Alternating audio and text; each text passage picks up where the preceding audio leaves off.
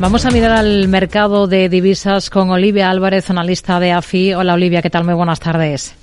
Hola Rocío, buenas tardes para ti. Bueno, hoy tenemos mucha macro interesante sobre la mesa, sobre todo aquí en Europa tenemos eh, decepción en los datos de IPC de España y Francia por el repunte que vemos en el caso español, eh, particularmente destacado el avance de la subyacente. El Banco Central Europeo se está cargando de razones para subir más los tipos de interés. ¿Qué es lo que esperan ustedes?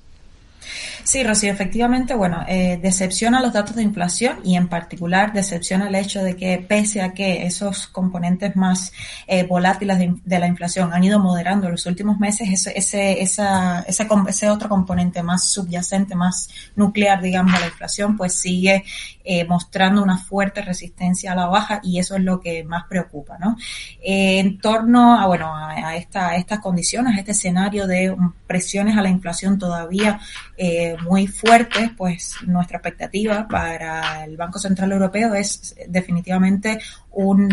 panorama, una senda de eh, tensionamiento de la política monetaria y de las condiciones financieras, pues en línea con este escenario, ¿no? Esperamos al menos de aquí en adelante un par de subidas más de eh, los tipos de interés eh, en al menos tramos de 50 puntos. Esto es algo que ya veníamos diciendo y es una senda de subidas a la cual el mercado también se ha ido aproximando, pero lo más relevante, eh, según hemos estado viendo lo, con los últimos datos, es que eh, en un entorno así, donde bueno, las presiones de inflación muestran eh, todavía mucha resistencia a la baja, pues eh, podríamos enfrentarnos también a un escenario donde el BCE no solo sube con intensidad los tipos de interés, sino que además los mantiene elevados por un tiempo más prolongado. Y es lo que nos estamos eh, eh, proponiendo revisar en este contexto donde inicialmente esperábamos eh, que las bajadas del BCE comenzaran en el primer trimestre del año 2024, el próximo año, y ahora queremos, creemos que el BCE se está armando de razones justamente para retirar en el tiempo un poco ese, ese punto en el cual comienzan las bajadas de tipos de interés y además pues la intensidad de esas bajadas creemos que va a ser también mucho más moderada en un entorno donde todavía prevalecen fuertes eh, presiones alcistas a la inflación. Hmm. Hoy hemos visto como el euro ha recuperado esa cota de 1,06 unidades frente al dólar. ¿Qué esperan ustedes a partir de ahora de este cruce que estamos vigilando muy atentamente? Bueno, efectivamente hemos sido testigos de la, de la tremenda recuperación que ha mostrado el dólar eh, en el último mes, después de bueno de haberse debilitado significativamente desde el último trimestre del 2022 hasta enero, inicios de febrero de este año,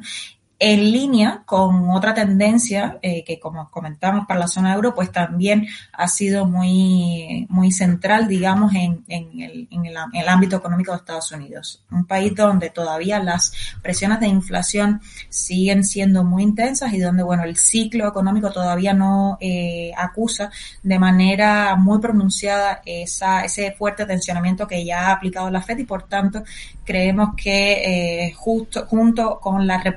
muy agresiva que ha hecho el mercado en las últimas semanas sí. en relación a la senda de tipos de la Fed, pues podríamos esperarnos todavía que la fortaleza del dólar sea una temática dominante eh, en al menos esta primera mitad del año 2023. Eh, luego, mm, bueno, eh, esperemos que un, un escenario de tensionamiento quizás más agresivo de la política monetaria pueda mellar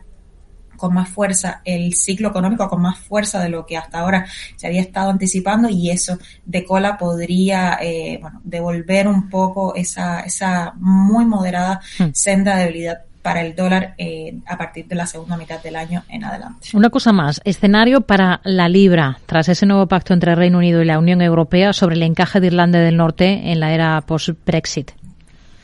Bueno, eh, Rocío, el nuevo protocolo efectivamente son buenas noticias para el Reino Unido, eh, especialmente para Irlanda del Norte, y ya que elimina eh, en cierta medida o, mitiga esas barreras comerciales que existían en el comercio de, de, la, de la región, pero sin duda no nos parece un elemento eh, significativamente importante para mover un poco nuestro escenario de previsiones de depreciación para la libra esterlina en un, en un entorno macroeconómico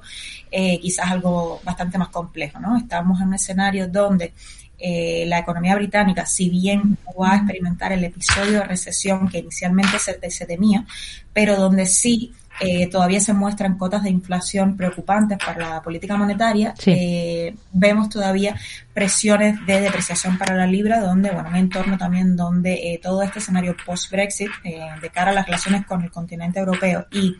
eh, debilidad macroeconómica mucho más acusada, mucho más pronunciada que en otras economías avanzadas como Estados Unidos o la propia Europa, pues pueden denotar, pueden reflejarse en una debilidad, eh, para la libra en el entorno del horizonte del próximo año. Olivia Álvarez, analista de AFI. Gracias. Muy buenas tardes. Muy buenas tardes, Rocío.